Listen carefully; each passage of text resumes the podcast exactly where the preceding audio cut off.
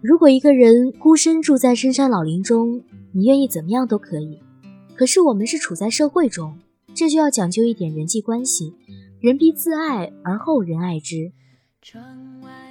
没有礼貌是目中无人的一种表现，是自私自利的一种表现。如果这样的人多了，必然产生与社会不协调的后果。千万不要认为这是个人小事而掉以轻心哦。晚安。吹呀吹呀吹，它吹散了我的头发，也吹乱了我的心。啦啦啦啦，啦啦啦啦，它吹散了我的头发，也吹乱了我的心。你像那一阵风，诉我你的快乐，还有一些难过。我静静的听，你悄悄地说，远处的水面已泛起了金波。远处的水面已泛起了金波。